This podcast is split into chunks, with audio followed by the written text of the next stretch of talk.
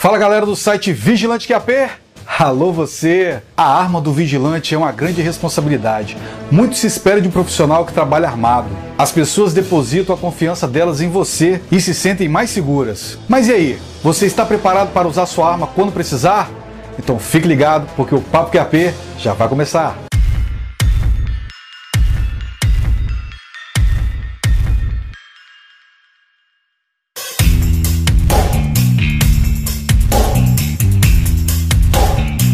Olá, meu nome é Edirlan Soares, sou fundador do canal Vigilante QAP, trabalho com segurança privada desde 2003, sou formado em gestão de segurança privada e pós-graduado em gestão de segurança pública. Quero de alguma forma contribuir com os profissionais de segurança privada no desempenho de suas funções. E se você ainda não é inscrito no nosso canal, eu te faço o convite, se inscreva aqui no nosso canal. Nosso canal tem muita informação sobre a área de segurança privada. Também temos um site e aqui embaixo está todas as nossas redes sociais. Então já deu seu joinha aí, ajuda a compartilhar esse vídeo nas redes sociais para ajudar mais outros vigilantes. Antes de mais nada também quero convidar você a conhecer a loja Vigilante QAP. Loja Vigilante QAP é uma loja feita exclusivamente para o vigilante. Tem tudo que você precisar da área de segurança privada. O endereço está aqui, ó, lojavigilanteqap.com.br. E deixo também aqui disponível disponível a caixa postal do canal Vigilante QAP se você quiser mandar uma carta ou quiser divulgar algum produto, tá aqui a nossa caixa postal. Se me perguntassem hoje se o vigilante está preparado para usar uma arma de fogo, eu responderia que sim, com certeza. Fazemos curso preparatório para tal fim e fazemos reciclagem a cada dois anos. As escolas de formação em qual passei realmente são muito boas e sempre levo algo novo de aprendizado quando eu passo por lá a cada dois anos. Mas ainda sempre encontro alguém com esse discurso. Pulou dentro do meu posto, eu meto tiro mesmo. Caiu para dentro do meu QTH, irmão. São cinco para cima do sujeito e um pro alto. Tudo bem, o poder tá na sua mão, a arma tá contigo. Mas você já parou para pensar nas consequências do seu tiro? Mesmo se você estiver certo, você não vai escapar de um processo, certo? Você não escapará de um encontro com o homem da capa preta. Atirou, matou o bandido, foi julgado e o juiz te inocentou. Arquivamento do processo e vida que segue, certo? Certo. Calma. Você disse que se pular no seu poço você mete tiro. Meto mesmo. Então vamos lá. Como aprendemos no curso de formação de vigilante lá atrás, nós só somos inocentados do crime quando em legítima defesa. Artigo 25 do Código Penal, que diz assim: entende-se em legítima defesa quem, usando moderadamente dos meios necessários, repele injusta agressão, atual ou iminente, a direito seu ou de outrem. A legítima defesa ocorre quando o seu autor pratica um fato típico, ou seja, que está previsto em lei como crime, para repelir a injusta agressão de outrem a um bem jurídico seu ou de terceiro. E assim como no estado de necessidade, a legítima defesa pressupõe uma agressão atual ou eminente, prestes a ocorrer. Outro sim deve ser injusta, não cabendo invocá-la quando a agressão ao bem jurídico decorre de provocação do autor. De outro lado, a ação do autor, para que seja reconhecida como excludente de ilicitude, deve se dar com emprego moderado dos meios necessários para repelir a agressão. O excesso do autor aquilo que ultrapassar o necessário para a defesa do bem jurídico em ameaça não será albergado pela legítima defesa e é passível de responsabilização na hipótese de haver dolo ou culpa. Se o sujeito pular, você atira mesmo, né? É.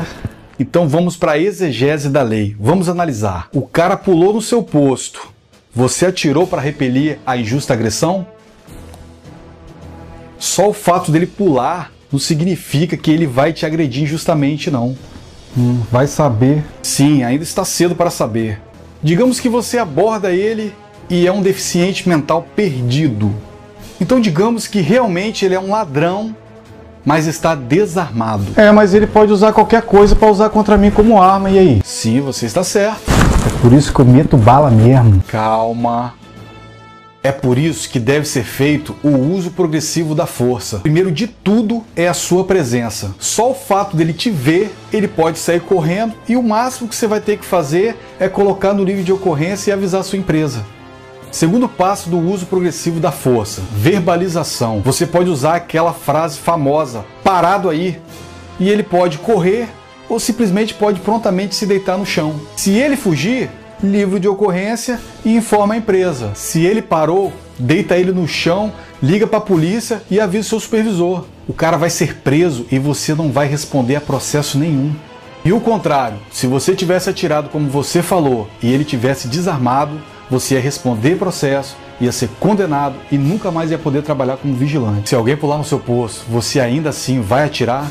É, irmão, mas se tiver com um facão na mão, é cinco para cima dele e um pro alto. E nem vem que você disse que no artigo 25 eu posso repelir a injusta agressão. Calma. Só o fato dele estar armado não nos permite atirar. E não reclama comigo, não. Tem que seguir o uso progressivo da força. Manda ele parar e colocar as mãos para cima. E se ele não parar e vier para cima de mim com o facão? Aí você atira nele. Agora você tá falando a minha língua. Então aí sim, são cinco para cima dele e um pro alto. Calma.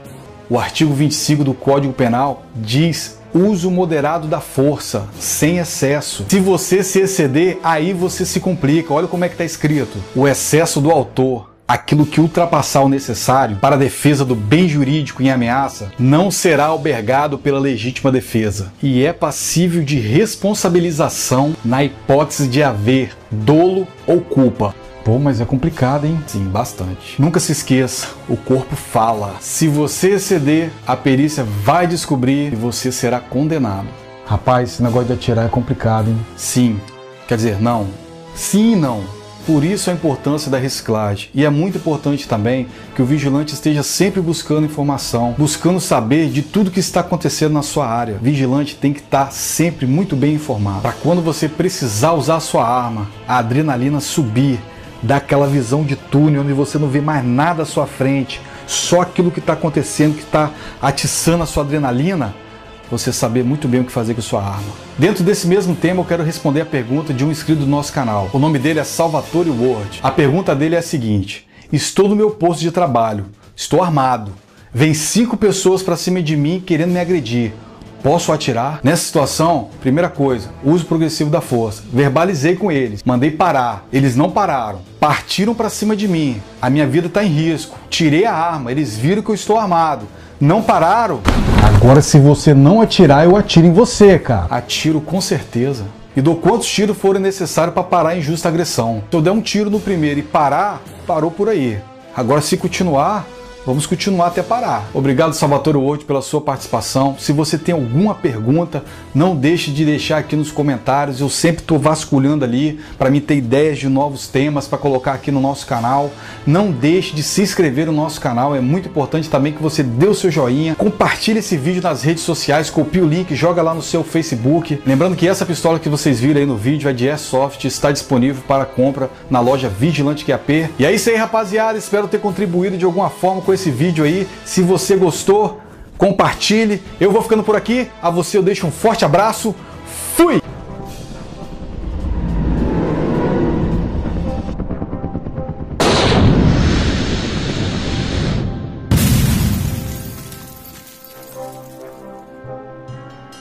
Vigilante QAP.